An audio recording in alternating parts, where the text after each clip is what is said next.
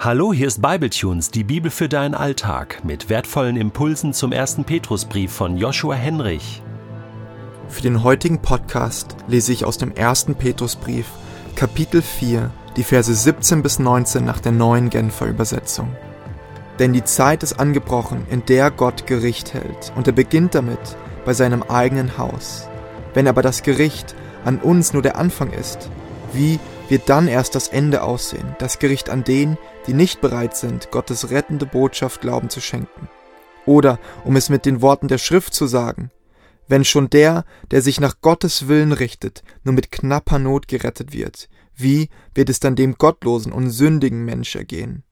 Darum sollen die, die nach dem Willen Gottes zu leiden haben, ihr Leben ihm anvertrauen, dem treuen Schöpfer, und sich nicht davon abbringen lassen, das zu tun, was gut und richtig ist. Gesegnet sind die das Wort Gottes hören und bewahren. Sind wir ehrlich, wir sprechen nicht sehr gerne über Sünde und das Gericht Gottes. Wir sprechen auch nicht sehr gerne über Gottes Gerechtigkeit. Stattdessen reden wir viel lieber über Gottes Gnade, seine Liebe und unsere Freiheit. Irgendwie kratzt und verärgert uns der Gedanke an einen strafenden Gott, denn die Vorstellung, dass ein liebender Vater uns nahestehende Menschen bestraft, und zwar so weit für alle Ewigkeit in Einsamkeit und Tod zu hinterlassen, ja, das passt einfach nicht in unsere postmoderne Denkweise hinein. Mitunter deshalb steht der liebevolle Vater heutzutage vermehrt im Zentrum der Theologie und Glaubenspraxis. Ich bin mir zu fast 100% sicher, dass du in deinem Gemeindekontext bereits viel mehr von dem guten und liebevollen Vater gehört oder gesungen hast, als von dem gerechten und strafenden Gott. Es ist ziemlich interessant, unsere Denkweise mit der von anderen Kulturen zu vergleichen, denn dort begegnen uns völlig umgekehrte Gedanken. Besonders Kulturen, welche der Ehre eine zentrale Stellung geben, haben große Sympathien für das Gericht Gottes und seine Gerechtigkeit und weniger für seine Gnade.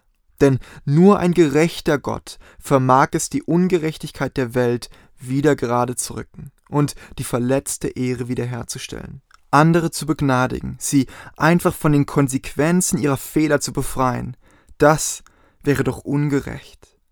Ja, man kann sich auch an Gottes radikaler Gnade empören. Daran, dass bis zum letzten Moment ein am Kreuz hängender Verbrecher begnadigt werden kann.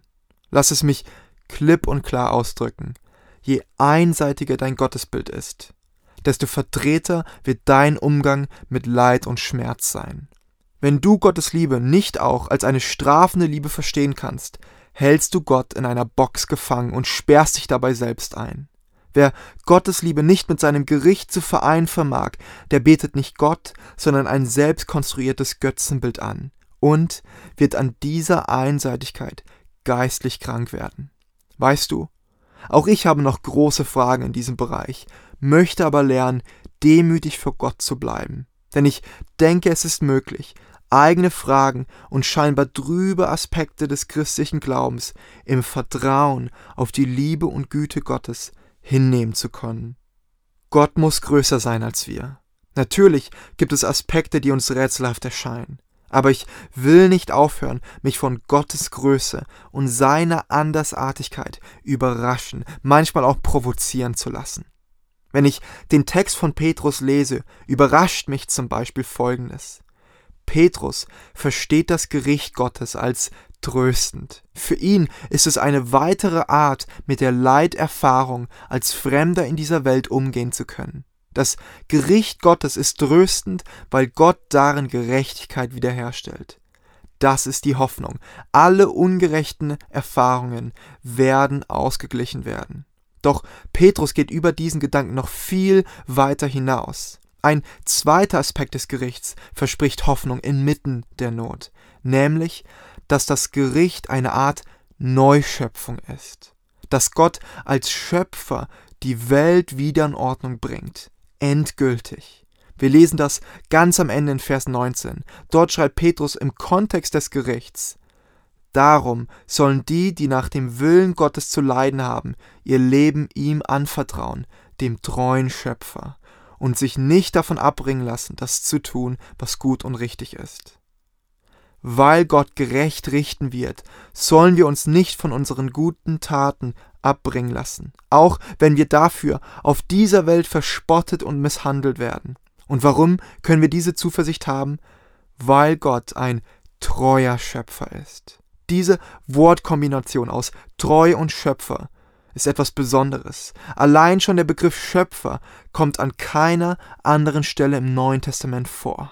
Doch für Petrus wird damit betont, dass Gott in Wahrheit und von Anfang an der Herr der Welt ist. Er gibt auf seine Geschöpfe treu acht und sorgt sich um die Zukunft der Gläubigen. Deshalb kann man sich ihm ganz anvertrauen. Paulus drückt diesen Gedanken im Philipperbrief so aus. Ich bin ganz sicher, dass Gott sein gutes Werk, das er bei euch begonnen hat, zu Ende führen wird, bis zu dem Tag, an dem Jesus Christus kommt. Wer diesen treuen Schöpfer Gott kennt, der kann sich ihm ganz anvertrauen. Im Leid und auch im Gericht. Die Augen schließen und sich unbeirrt nach hinten fallen lassen. In die Arme Gottes. Gleich wie man es in der sogenannten Vertrauensprobe bei Kindergottesdiensten immer wieder sieht. So endet Petrus das vierte und vorletzte Kapitel seines Briefes.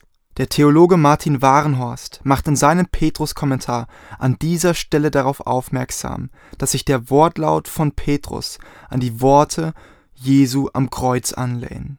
Mitten im Schmerz, am Kreuz hängend, kurz bevor er starb, rief Jesus laut, Vater, ich befehle meinen Geist in deine Hände.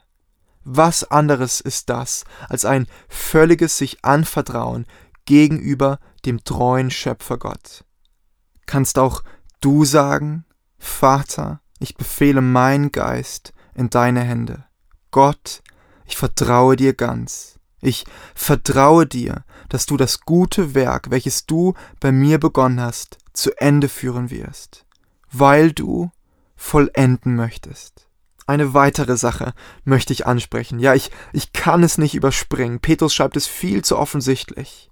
Für ihn ist Gott der Akteur des Gerichts. Und dieses Gericht hat bereits begonnen, auch in der Gemeinde, nämlich in der Leiterfahrung. Für Petrus ist es möglich, dass das Leid, welches man gerade erfährt, Teil von Gottes Gericht ist, Teil seines Plans, Teil seiner Schöpferhandlung. Petrus zögert nicht zu schreiben, dass Gläubige nach dem Willen Gottes zu leiden haben. Auch hier, wir mögen diesen Gedanken nicht. Gott aber ist der Töpfer, wir der Ton. Er ist der Eckstein, auf den wir gebaut werden, weshalb Ecken und Kanten an uns weggeschliffen werden müssen. Vielleicht auch manche Ansichten, wie wir uns Gott vorstellen, damit wir in das Haus Gottes eingesetzt werden können. Das Tröstende daran ist, in seiner Souveränität ist und bleibt Gott treu. Er ist der treue Schöpfer, ein Töpfer und ein Künstler, der an etwas Wunderschönem arbeitet. Sich ihm hinzugeben, sich von ihm formen zu lassen, das ist Schönheit, das gibt Trost, das ist wesentlich für den christlichen Glauben.